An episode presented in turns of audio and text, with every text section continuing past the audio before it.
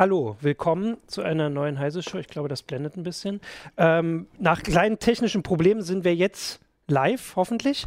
Ähm, und zwar möchten wir heute äh, über ja, die vergangenen acht Jahre in den USA reden und was, da, was davon so bleiben wird, äh, anlässlich der Amtseinführung von Donald Trump am morgigen Freitag. Äh, und zwar bin ich Martin Holland aus dem Newsroom von Heise Online. Mit mir ist da Jürgen Kuri, auch aus dem Newsroom. Äh, und zugeschaltet haben wir ähm, Daniel Sokolov, live aus ähm, Halifax, äh, früh am Morgen. Vielen Dank fürs, fürs, Aufstehen. Ähm, unser Nordamerika-Korrespondenten. Genau. Und äh, das war die, die Einführung. Ansonsten hoffen wir jetzt, ah, jetzt sind die Zuschauer auch da, jetzt, jetzt klappt alles. Also wir möchten natürlich auch äh, eure, euer Feedback mit aufnehmen, die, die Zuschauer auf äh, Facebook und in YouTube und auf Twitter.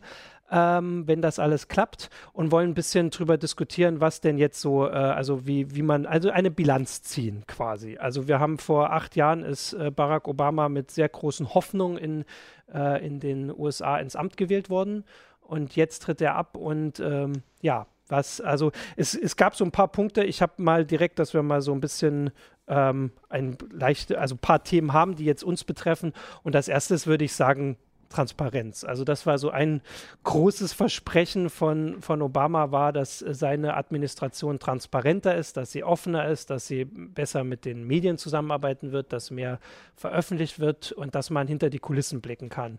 Äh, ich habe auch gerade noch geguckt, also das ist tatsächlich eine Meldung, äh, das ist in der, äh, in der zugehörigen Heise Online-Meldung verlinkt. Direkt am, erst, am Tag der Amtseinführung hat er da ein Memo rausgeschickt an die Behörden, dass sie transparenter werden sollen.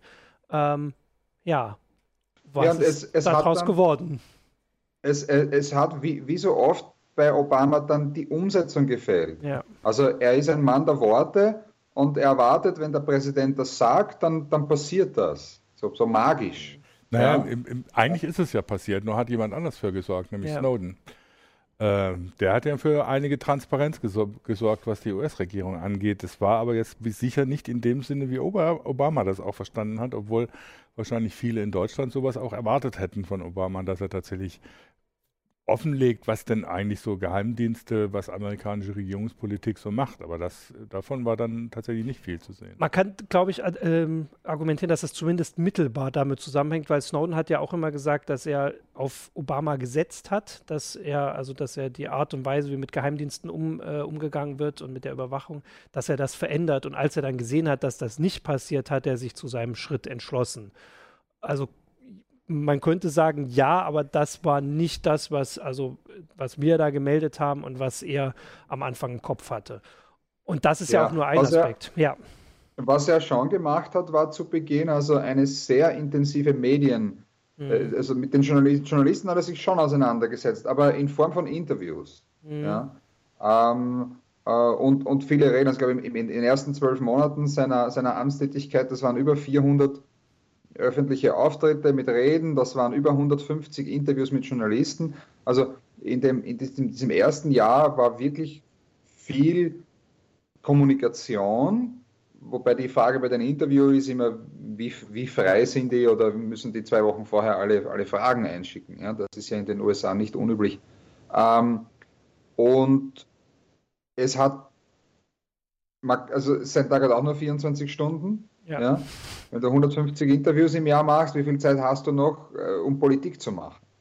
Und es gibt diese, diese äh, Ansicht, die nicht ganz von der Hand zu weisen ist, dass die, gerade das erste Jahr nicht viel weiter gegangen ist. Ähm, und nach zwei Jahren war dann seine Mehrheit in den, in, im, im Parlament weg. Ja. ja.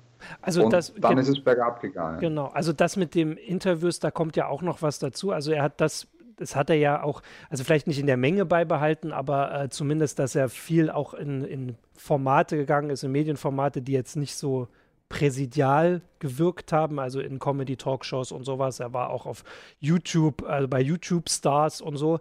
Ähm, aber äh, eine Kritik, die auch schon nach ich weiß nicht, wie schnell sie aufgekommen ist, aber dann immer lauter wurde, war auch, dass er ähm, das so sehr, also dass das so Formate sind, wo er es selbst bestimmt. Also entweder bei Interviews, wenn du sagst, dass, dass es halt normal ist, dass die Fragen vorher zumindest halbwegs abgesprochen oder eingereicht werden, aber eben auch viel über seinen eigenen Twitter-Kanal äh, oder den vom Weißen Haus, Facebook und sowas und weniger über Pressekonferenzen, also wo man halt nachfragen kann, weil dieses äh, an den Medien vorbeigehen, mhm.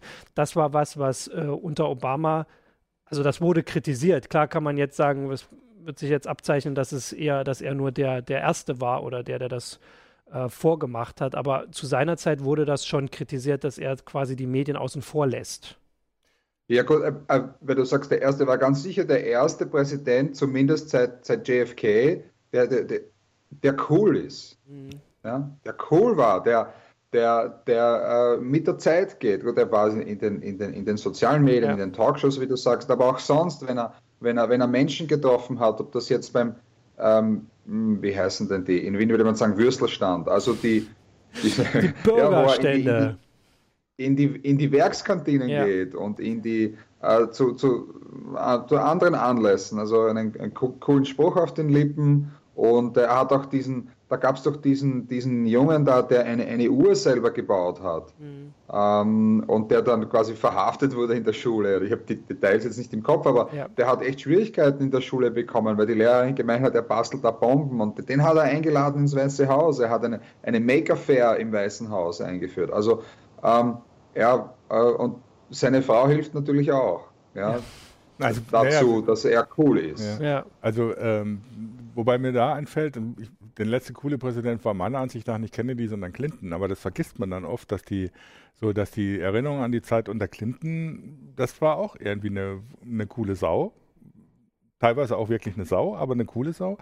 Äh, äh, und das äh, fällt dann in der Erinnerung manchmal so flach. Und ich befürchte, das wird bei Obama auch so flach. Der, der war tatsächlich cool. Der hat irgendwie auch so ein, so ein Lebensgefühl vermittelt, das irgendwie so eher an den europäischen Großstädter erinnert, als an jemanden aus dem Mittelwesten in den USA.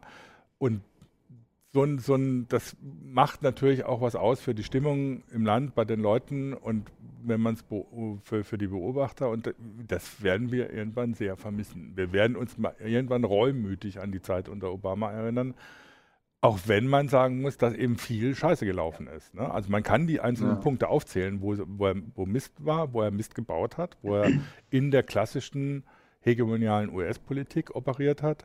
Äh, aber trotzdem, wenn man es jetzt im Nachhinein dann sich nochmal vor Augen führt, wie sowohl Barack Obama als auch Michelle Obama agiert haben, dann wird man das sehr vermissen, weil es ein anderes Gefühl vermittelt von dem, was das Leben in einer freiheitlichen Gesellschaft bedeutet, als das, was vorher war oder jetzt nachher vielleicht kommt. Also ich wollte auch Und sagen, was im, was, ja. im, was im Unterschied zu Clinton ist, dass es unter Obama keine Skandale gegeben hat. Also hm. keine, keine persönlichen Skandale ja, ja, In, in seiner Regierung. Und soweit ich weiß, nicht nur für ihn und seine Frau, sondern ich glaube auch für die, für die Minister, die er ausgesucht hat und so, sind mir jetzt keine großen ähm, Skandale bekannt, dass die sich bereichert hätten oder, oder äh, die anderen Dinge, die es äh, bei Clinton gegeben hat. Ja, also was ich vorhin auch zu diesem, äh, dass er so Social Media, das ist ja Teil dieser Coolness, also dass er halt junge Leute erreicht hat, was ja auch äh, also schon Teil seines Wahlkampfs war und so. Ähm, das Problem ist eben, dass diese Transparenz, die, also das war ja ein Teil davon, auch dieses Versprechen, ich bin für euch da, sich eben woanders nicht erfüllt hat, beziehungsweise das Gegenteil war. Also dieser Krieg gegen die Whistleblower, der ist nun tatsächlich ja. unter ihm. Also okay, das ist die eine Seite. Die andere Seite, wenn, wenn man jetzt sagt oder so, gut, er hat Social Media ge genutzt, um direkt zu kommunizieren, er hat äh, auch bestimmte Formate aufgesucht, die bisher nicht üblich waren für einen Präsidenten. Ich meine, auf der anderen Seite wird dann in Deutschland immer kritisiert, dass die Politik die Social, sozialen Medien nicht versteht und nicht nutzt. Also was will man nur? Will man ja dass sie auf moderne ja. Entwicklung eingehen und sie nutzen auch für sich. Natürlich kann man vorwerfen, dass man dann versucht, direkt äh, äh, äh, Spin-Doctoring zu betreiben über die sozialen Medien. Auf der anderen Seite ist es natürlich schon ein direkter Draht zum Bürger, wenn, wenn man direkt was sagt. Das finde ich jetzt irgendwie so keinen Vorwurf wert. Ähm, ich finde es sinnvoll, dass das tatsächlich gemacht wird, um natürlich auch unter Umständen Gedankengänge, die hinter Entscheidungen stehen oder so transparent zu machen. Das finde ich eine sinnvolle Geschichte. Und da sollten viel mehr tun. Ich meine, Trump kann man jetzt zum Beispiel nicht dafür kritisieren, kritisieren, dass er Twitter nutzt, sondern wie er es tut. Das ist ja, sind ja zwei verschiedene Sachen. Also, also ich meine, dass, äh, also du hast völlig recht damit, dass es äh, tatsächlich wichtig war, dass es das auch äh, äh, gab. Ähm, das Problem ist, dass, ähm, also, oder ein Problem, das ich damit sehe, das sind halt immer, also wir haben ja gesagt, was bleibt von, von Obama, ähm, dass oft so Beispiele gesetzt werden, die danach nicht zurückgefahren werden. Also sowohl dieses an den Medien vorbei ist was, was unter Trump nicht besser wird, das ist nicht zu erwarten, als auch dieses, dass äh, klassische Medien, ähm, also zum Beispiel die Quellenarbeit, wenn, also wenn Sie versuchen, Quellen zu finden, die aus Regierungskreisen kommen und mit ihnen reden, dass die teilweise wirklich dafür ange, also entweder wurden sie überwacht oder Leute wurden Gefängnis angedroht oder es sind auch Leute ins Gefängnis gekommen, äh, also Quellen entweder von WikiLeaks oder auch von klassischen Medien und dass dieser ja, so Trend, viele wie noch nie. Ja? Genau, so also viele wie, also unter diesem Spionagegesetz, das also vor allem auch bei uns äh, wegen Edward Snowden immer in, äh, in der Diskussion ist, weil er sagt, er möchte darunter nicht ähm, verurteilt werden, weil er hatte dann kein faires Verfahren. Unter diesem Gesetz sind in den acht Jahren unter Obama so viele Leute angeklagt worden wie unter allen Präsidenten vorher zusammen. Und das ja. ist wie bei diesen Entwicklungen ist es so, dass immer der nächste Präsident wird vor allem wenn er Trump heißt, aber das ist vollkommen egal, wird nicht sagen, ich nehm, lasse mir dieses Instrument wegnehmen, wenn das jemand gemacht hat, der so bürgernah war. Und das ist tatsächlich für mich auch so ein ähm, schweres oder so ein, ja, also schwieriges Erbe. Schwierig schon. Äh, katastrophal naja, in Bereichen, ja. Das mhm. zweite, äh, auch, auch schwierige Erbe, ja. Er hat zwar die, die, die Folterungen zumindest offiziell eingestellt, und ich denke auch, dass es weniger geworden sind, also diese Folterverhöre. Ja. Aber stattdessen, wo, wo ein Bush hingegangen wäre und diese Leute gekidnappt hätte und dann in irgendeinem Keller gefoltert, schickt er eine, Drohne, schickt er eine Drohne und knallt sie ab. Ja, ja, das ist also das ist wahrscheinlich das, was natürlich so als als eines, also für mich zumindest als eines der entscheidenden oder oder wichtigsten äh, Kritikpunkte kann man fast gar nicht sagen. Äh, Faktoren an um Obama zu beurteilen, sagen wir, das ist der Drohnenkrieg. Ein User Christoph Torres hat auf YouTube etwas sarkastisch gemeint, er hat viel für die unbemannte Fliegerei getan. Äh, tatsächlich, also es gab noch nie so viele Drohnenangriffe und Drohnenmorde oder Drohnentötungen wie unter Obama. Und das natürlich auch, auch nicht nur an sich, sondern auch in völkerrechtswidrigen, letztlich meiner Ansicht nach völkerrechtswidrigen Ansätzen, dass sie einfach in andere Länder Drohnen geschickt haben und dort Leute umgebracht haben. Ohne Verfahren, ohne Prozess, ohne, äh, ja, noch nicht mal irgendwie in einer Situation, die zum Beispiel nach der, nach der Kriegsrechts Kriegsrechtskonvention äh, äh, nachvollziehen gewesen wäre, und das, ist, das wird immer als, als schweres, ja. schweres Bürde an diesem an dieser Erinnerung bleiben. Und ich frage mich, was umgekehrt passieren würde, wenn jetzt die, der Herr Erdogan aus der Türkei eine Drohne schickt, um den Herrn Gülen in den USA abzuschießen und halt vielleicht noch ein paar Leute, die zufällig in demselben Haus wohnen. Ja? Ähm, ähm, und Obama hat sich auch mit dem dann gar nicht mehr im Detail befasst. Also de, wie man in dem Artikel, den er hinten eingeblendet hat, ja, sieht, ähm, äh, soll nur wenn US-Bürger betroffen sind, hat er das noch selber, selber sehen wollen. Ansonsten haben das im Wesentlichen äh, untere Ebenen entschieden, wer, wer da jetzt umgebracht wird. Und, ja. äh, und, und auch was die eigenen äh, Bürger angeht, also da ist ja dann weniger die Völkerrecht, sondern mehr das innerstaatliche Recht, dass ein, ein, ein Präsident hingeht und seine eigenen Bürger äh, abschießt, ohne und so bewusst mit, mit dem Ziel, sie, sie umzubringen nicht mit dem Ziel, sie dingfest zu machen, ähm, ohne ein Gerichtsverfahren. Das, das äh, meiner Meinung nach untergräbt das diese, diese Idee des, des American Exceptionalism, von der Obama ein großer Fan ist. Also wir haben diese einzigartige Geschichte und, und, und eine einzigartige Demokratie und, und, und deshalb haben wir quasi so ein, so ein, so ein Sendungsbewusstsein. Ja? Wir, wir, wir sind besonders, ein bisschen wieder, wie in Deutschland hat das früher geheißen, der deutsche Sonderweg. Ja, und das, wohin das geführt hat, wissen wir. Und das sehen wir in den USA und da ist Obama mit, mit jeder Faser davon überzeugt, das sagt er auch. Ja. Und dann macht er aber so, solche Dinge und bringt seine eigenen Bürger um, was ja eigentlich mit der amerikanischen Geschichte, äh, wenn man schaut, wie die USA entstanden ist, ja völlig, völlig zuwiderläuft.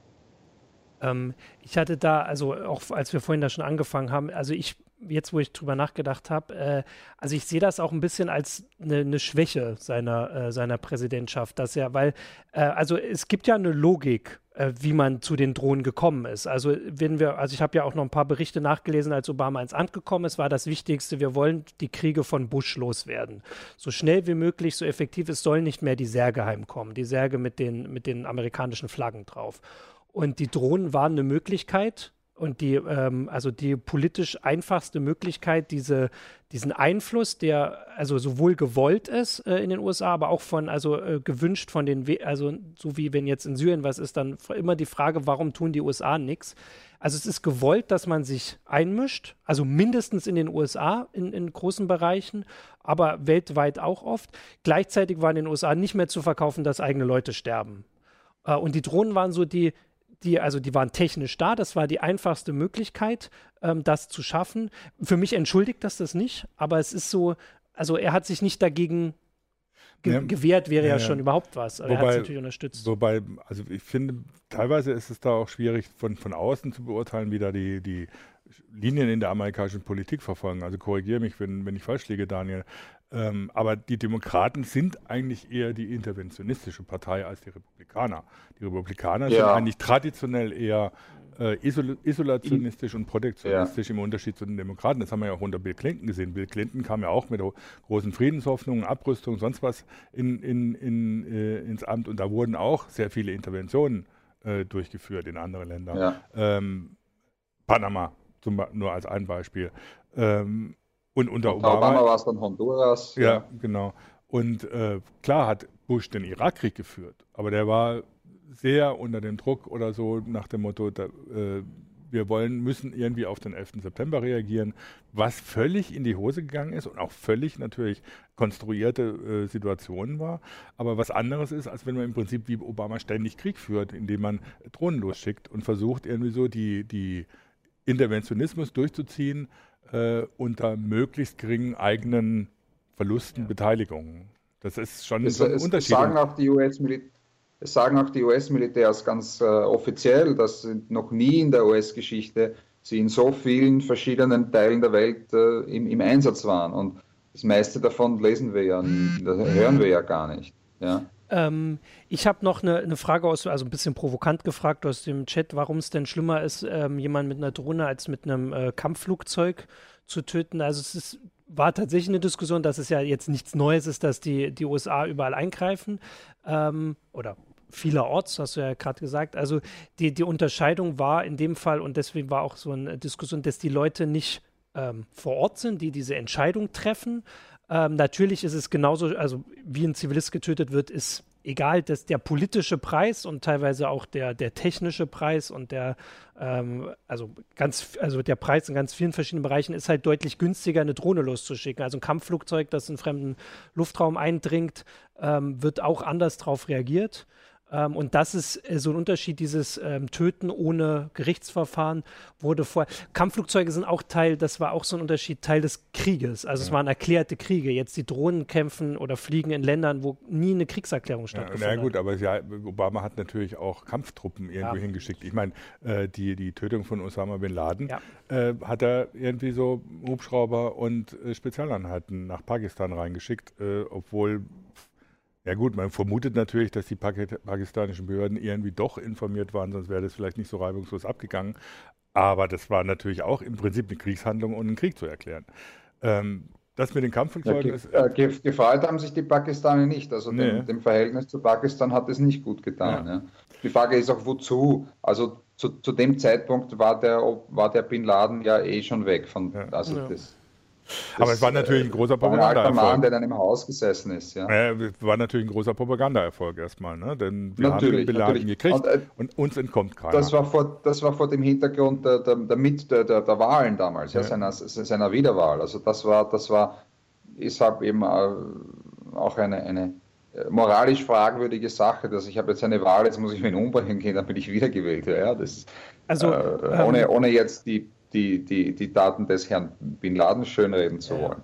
Ähm, also äh, Olaf Klischert war das im YouTube-Chat, der das gesagt hat und meint, dass es ähm, jetzt bin ich durchgerutscht, dass es eine technische Weiterentwicklung ja. ist. Dass es vielleicht in den USA ja als Technik gesehen wird. Da ist was dran. Ja, wobei, also aber das ich, ist das zieh mal ein anderes Beispiel ran. Ne? Es ist was anderes, wenn du einen Kampfflieger hinschickst.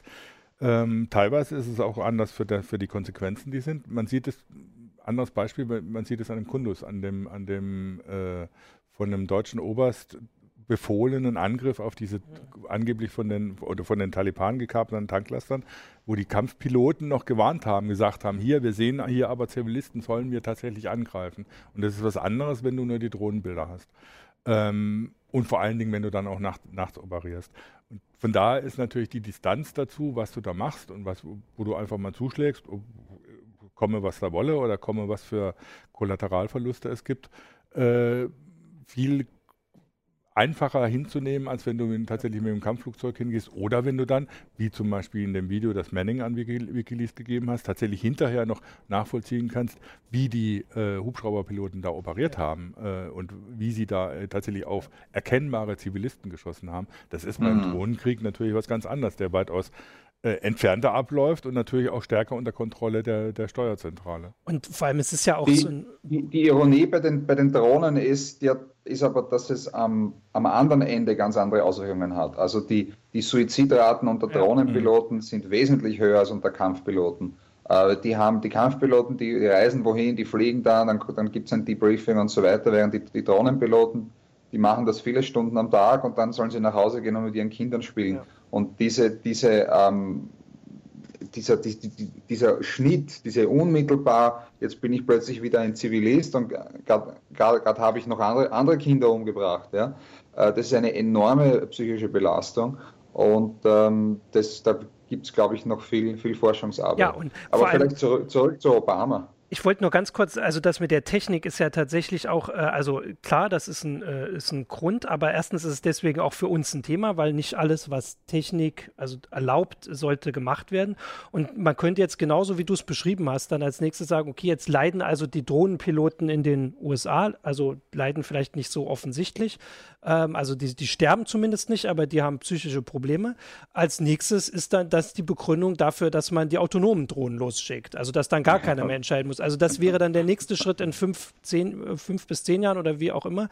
Das ist dann die Begründung dafür. Und damit, deswegen ist das auf jeden Fall jetzt schon ein, ein Thema und auch unter diesen Aspekten. Und da hat eben auch nicht geholfen, dass so verdammt viel dazu auch wieder geheim war. Mhm. Also auch in Deutschland wurde ja eine Diskussion darüber geführt, weil die US-Basis in Rammstein eine sehr wichtige, also technische Rolle für die mhm. Übermittlung mhm. der Daten macht und einfach diese, diese Debatte darüber nicht ermöglicht wurde äh, oder beziehungsweise mit so eingeschränkten Informationen, dass sie nur die Kritiker. Ich meine, das, hat, das hat ja, ich meine, dass, dass Rammstein eine, eine, eine Relaisstation für den Drohnenkrieg ist, das wird ja schon, schon jetzt seit Jahren berichtet oder seit im Prinzip ja. die Drohnen unterwegs sind. Und erst jetzt im 2016, Ende 2016 hat irgendjemand mal offiziell gesagt, ja, Rammstein hat diese Funktion. Und das ist natürlich schon ein bisschen absurd. Ne? Ja, vor allem erlaubt es halt keine Debatte. Ja. Ähm, ich habe auch noch als, äh, also da, weil du auch gerade gesagt hast, natürlich mal ein bisschen zurück. Also das ist auf jeden Fall eine Bilanz von Obama, mit der wir uns noch in Jahren beschäftigen mhm. werden, weil das wird nicht zurückgehen. Ähm, also ist zumindest meine Erwartung, wenn das so gut funktioniert, in Anführungsstrichen, weil so wenige US-Soldaten sterben, das ist ja das Wichtige.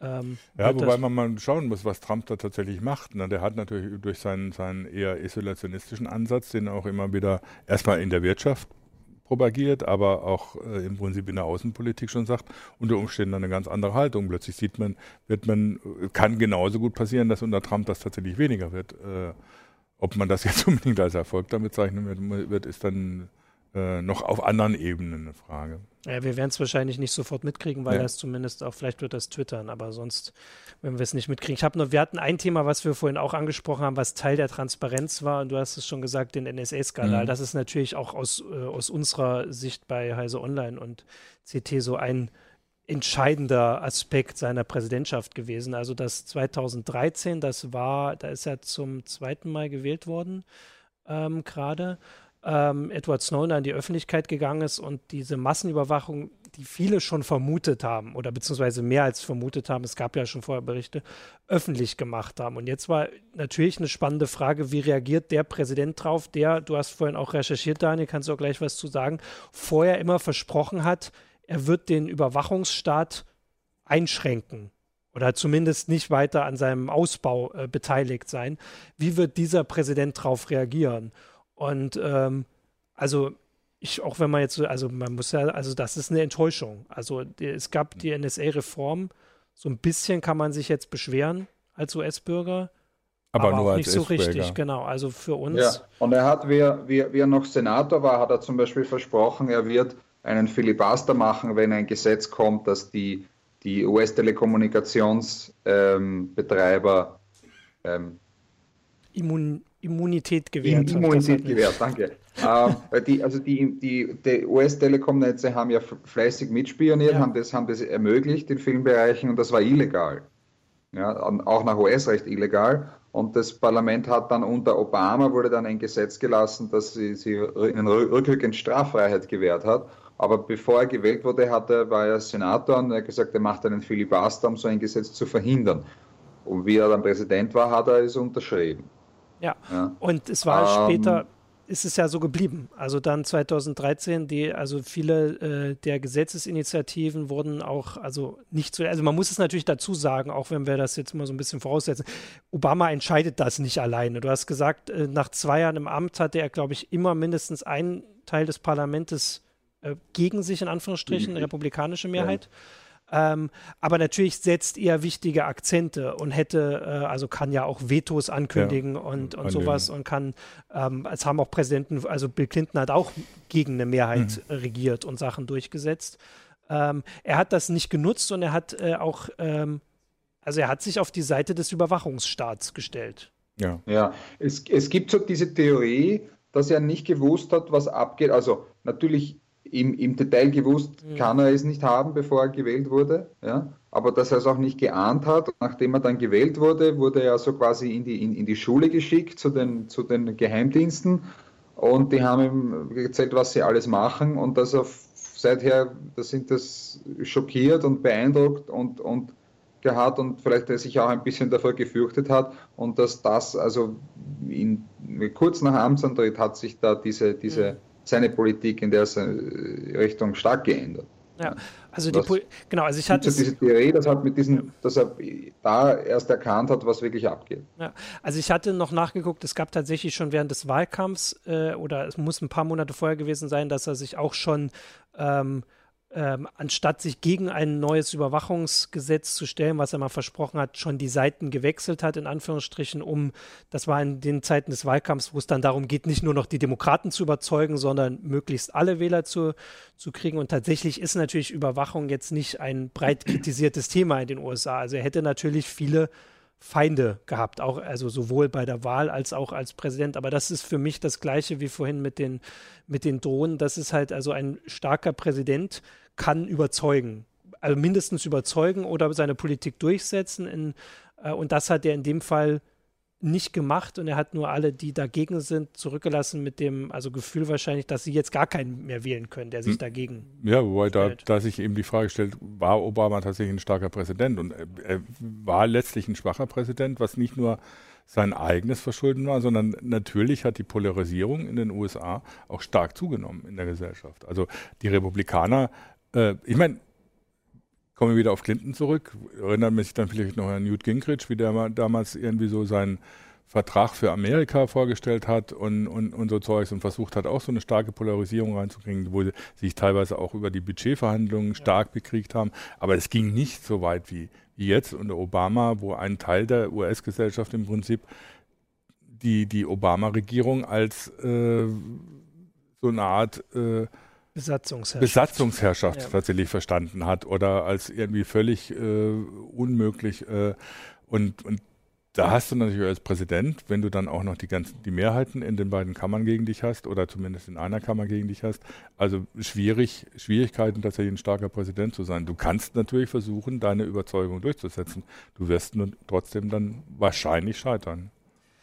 Nur also was ich so höre aus Washington, hat er zu wenig diese Fußarbeit mhm. gemacht, mhm. diese, sich mit den, mit den weniger bekannten äh, Abgeordneten zusammenzusetzen, sich dort Freunde zu schaffen, diese, diese was man, in, in, glaube, als, als Seilschaften äh, bezeichnet ja. in der Politik. Ja. Also diese, die, diese Sachen zu bauen, das ist nicht seins. Er steht lieber am Podium und hält eine salbungsvolle Rede und das kann er mit Stil und Werbe und Witz und alles. Ja. Ähm, aber diese, diese, diese kleinere Arbeit, das äh, das hat er, nicht, hat er wirklich nicht gesucht. Und es gibt auch diese, äh, wie Obamacare zum Beispiel eingeführt wurde, ja, da, da, da gab es ja enorme technische Schwierigkeiten.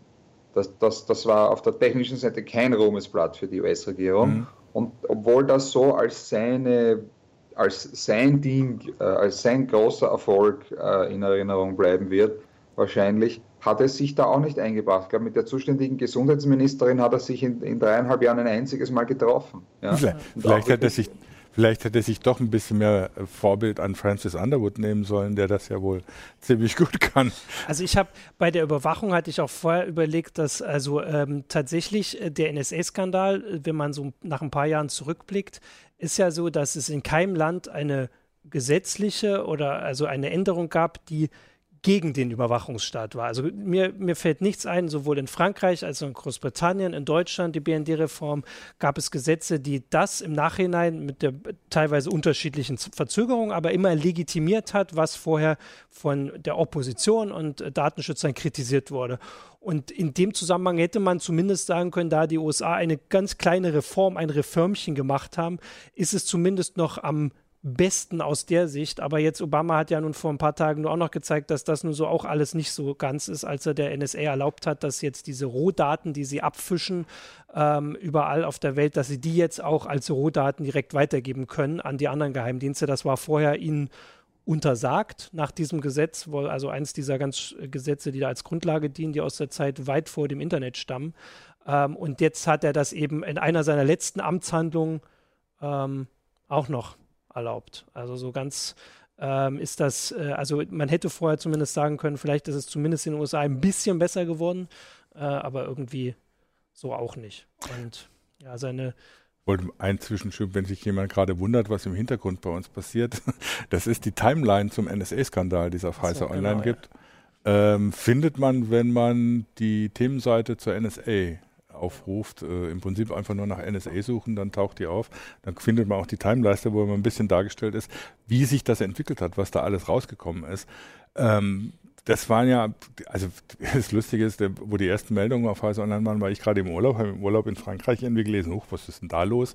Irgendwie so, die hören alle Telefone ab. Äh, ja, ist ja jetzt nichts Neues. Und dann entwickelt sich das zu so einem Riesending, was wo alle gesagt haben, im Prinzip, das sind ja die schlimmsten Verschwörungstheorien, die da plötzlich wahr werden. Das ist echt irre. Und das um, unter Obama, äh, beziehungsweise er hat es ja nicht im Prinzip äh, äh, befohlen oder eingeleiert, aber er hat es auch nicht verhindert, dass es passiert und er hat Snowden verfolgt, äh, genauso wie, wie er äh, Manning erstmal hat in den Knast gehen lassen. Ja. Genau, und das war nun eine der, weil wir vorhin diese letzten Amtshandlungen hatten. Also die erste hat er nun gemacht, damit sie vielleicht ein bisschen vorher ein bisschen untergeht.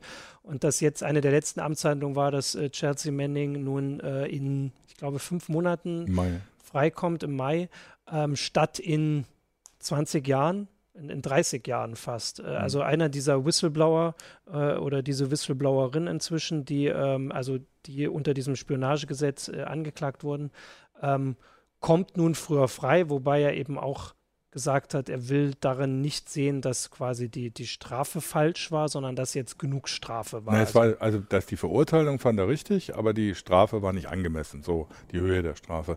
Was natürlich jetzt, gut, wenn man über Whistleblower diskutiert, äh, die Militärgeheimnisse verraten, äh, das ist im Prinzip genauso wie bei Geschäftsgeheimnissen. Er gibt natürlich Geschäftsgeheimnisse, auf der anderen Seite darf was geheim bleiben, wenn es definitiv illegal ist oder rechtswidrig oder die, die Bürger, Kunden oder sonst wen schädigt. Und vor allem ist auch die Frage, was bedeutet es, weil wir gesagt haben, also was bleibt von Obama? Es bedeutet halt, dass jeder, der jetzt auf Zugriff auf solche Daten hat, noch, noch extra mehr überlegen wird, wird er das weitergeben, wenn er damit riskiert, dass er für 30 Jahre äh, im Knast landet und dann hoffen muss, dass ein Präsident sein Amt verlässt, der vielleicht mit seiner Meinung irgendwo ganz drinne ja, man doch kann, US-Präsident kann nicht nur bei der Amts äh, Ja, natürlich, aber es ist ja so, dass also äh, das ist ja diese Abschreckung, ja. also dieser ganze Krieg gegen die Whistleblower, wie es zwischendurch auch genannt wurde, ist ja auch abschreckend. Und es ist ja bezeichnend, dass obwohl Snowden hat ja immer gesagt, er hofft, dass er nicht der Letzte ist, der das mhm. macht, aber sowas wie äh, wie Snowden an die Öffentlichkeit gebracht hat, gab es nie wieder, obwohl die Daten teilweise Jahre alt sind und wir sicher sein können, dass das technisch so weit überholt sein wird. Ähm, genau, dass es weitergegangen sein wird. Ein Thema Technik habe ich noch. Äh, Daniel, das war auch eins, das hast du dir immer angeguckt. Die, die Raumfahrt ist natürlich auch was, was wir bei uns äh, immer behandeln ja. auf Heise Online. Ähm, es gab nun auch da große Worte äh, in Obamas Amtszeit und große Versprechen, große Ziele. Ähm, ich habe nachgeguckt, also das Budget der NASA hat sich nicht geändert. Es ist weniger geworden, so rum, also äh, prozentual. Ja, wo, wobei man es vielleicht sogar sagen kann, dass da ein gewisser Erfolg der Demokraten drinnen ist, dass es nicht noch weniger geworden ist bei der NASA. Aber ähm, das Budget macht der Präsident nicht. Ja, ja, ja, Also da hat er wirklich, also äh, überhaupt ein, ein, ein Riesenteil des US-Budgets an sich ist schon einmal vorgegeben, aus den berühmten Sachzwängen und, und, und Verträgen, die das Land halt hat und Mitarbeiter, die es beschäftigt hat und, und äh, Gebäude, die es hat und so weiter. Und so also ein Riesenteil des Budgets, da macht keine, kann keine Partei viel drehen. Und dann äh, gibt es halt kleine Bereiche, wo das geht und da, beim, beim, Präsidenten bleibt dann fast nichts mehr übrig. Der kann im Wesentlichen das, das annehmen oder nicht. Ja. Ja. Ähm, aber er hat halt so diese, diese Vorgabe, er, er, will, er, will, er will zum Mars und zwar nicht nur mit Geräten, sondern mit Menschen. Ähm, und das läuft in das grundsätzliche Problem, das die NASA hat, dass es keine langfristige Budgetplanung gibt. Mhm. Das, das hat politische Gründe. Ja, jedes Jahr ein neues NASA-Budget. Und damit ist es enorm schwierig, so große Projekte zu planen, die auf, auf viele Jahre hinaus ausgelegt sind. Weil dann kommen wirklich einzelne Abgeordnete, die für ein Unternehmen oder einen Wissenschaftler oder ein Labor in ihrem in ihrem Wahlbezirk was tun wollen und ändern, ändern das Budget. Und dann gibt es plötzlich mehr, mehr, Geld für den Mond oder mehr Geld für, für Satelliten oder mehr Geld für Raketen und, und, und weniger, weniger Geld für alles andere. Da werden, oder mehr, mehr Geld für Schulbesuche oder so. Ja. Also da werden dann immer Budgetposten herumgeschoben und dann werden Projekte wieder äh, eingestellt oder, oder wird auf die Pause-Taste gedrückt und das macht es für die NASA wirklich schwierig, eine, ein, ein langfristiges, mehrjähriges Projekt zu machen. Und auch nur Verträge zu machen. Ich möchte, wenn man jetzt zu einem privaten Unternehmen geht, was ja ein, ein, ein, ein, ein wichtiger Teil unter der äh, Obama-Zeit war, diese privaten Raketenbetreiber, die kommerzielle Raumfahrt. Äh, und ich möchte jetzt in, in, in fünf Jahren von dir die, diese und jene Leistungen haben, weil die brauchen ja auch, um ihre Raketen zu entwickeln, zu bauen, zu testen. Ja die NASA kann so einen Vertrag eigentlich nicht ein, nicht, nicht, es ist unglaublich, ob sie den einhalten kann, weil niemand weiß, ob sie in fünf Jahren das Geld dafür hat. Wobei man da aber sagen muss, also es kann ja kein grundsätzliches Problem sein, weil die NASA hat schon langfristige Projekte. Die NASA war als erste auf dem Mond, die NASA hat das Shuttle-Programm gemacht, die NASA war mitentscheidend bei der ISS. Es ist tatsächlich auch eine Frage des politischen Klimas. Okay. Und auch wenn Obama natürlich jetzt wirklich wenig äh, Einfluss auf das Budget hat äh, und so, auf dieses politische Klima, das wäre eine Sache gewesen, die er vielleicht mit seinen Reden und so hätte machen können. Aber natürlich hatte er wichtigere Probleme, kann man jetzt auch diskutieren. Und diese Vision ist da, die NASA NASA hat sie auch, aber ob sie kommen wird, also er hat das auch in einem seiner letzten Interviews auf CNN nochmal im November nochmal gesagt, dass er gerne mit seinem, ich glaube, da hat er schon gesagt, seinem Enkel auf der Schulter mal dastehen möchte und quasi der Rakete nachsehen möchte, die zum Mars fliegt, ohne dass ein Rückfahrticket dabei ist. Und möchte wissen, dass dann seine äh, seine Entscheidung mit die Grundlagen gelegt haben. Und das wäre die Frage, also so wie ich das und so wie du es auch gerade beschrieben hast, eigentlich kann man das nicht sagen. Also er hat es zwar als erster gesagt, aber so die Grundlagen so richtig, also muss noch deutlich mehr geschehen, dass man sagen kann, die Grundlagen für eine ja. bemannte Mars-Mission werden gelegt. Also man, es gibt ja die Ansicht, dass die großen Erfolge der NASA ja nicht nur technischer Natur sind, sondern dass sie das, was sie geschafft haben, geschafft haben, trotz ihres so. politischen und finanziellen ja. Konstrukts. Dass das vielleicht der größere Erfolg war als jetzt die, die, die Wissenschaft. Ähm, ähm.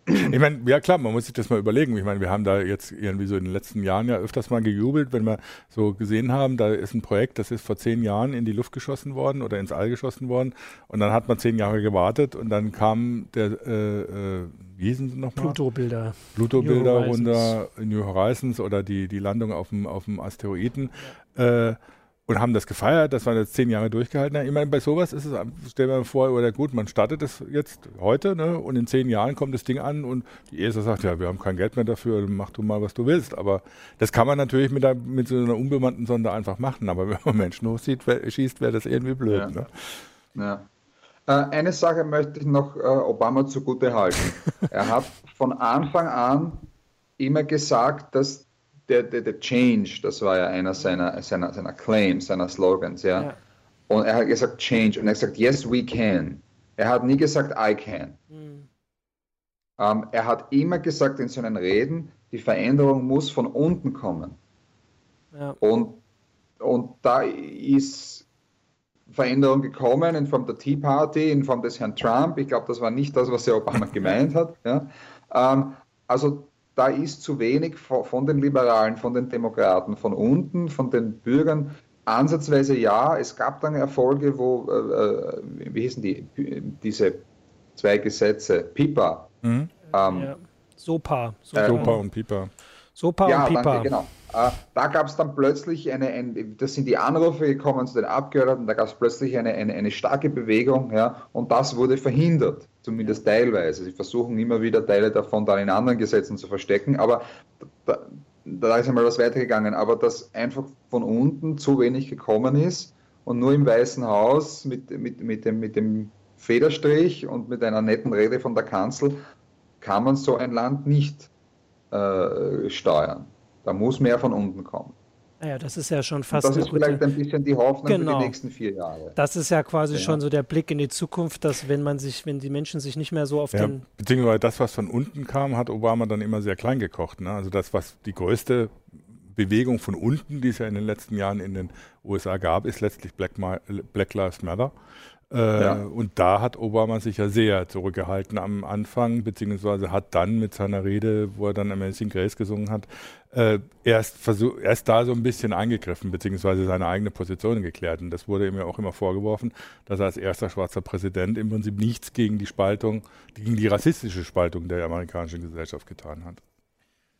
Ja. Die Frage, ich meine, die Frage, die bleibt oder so, ist es jetzt besser als vor Obama?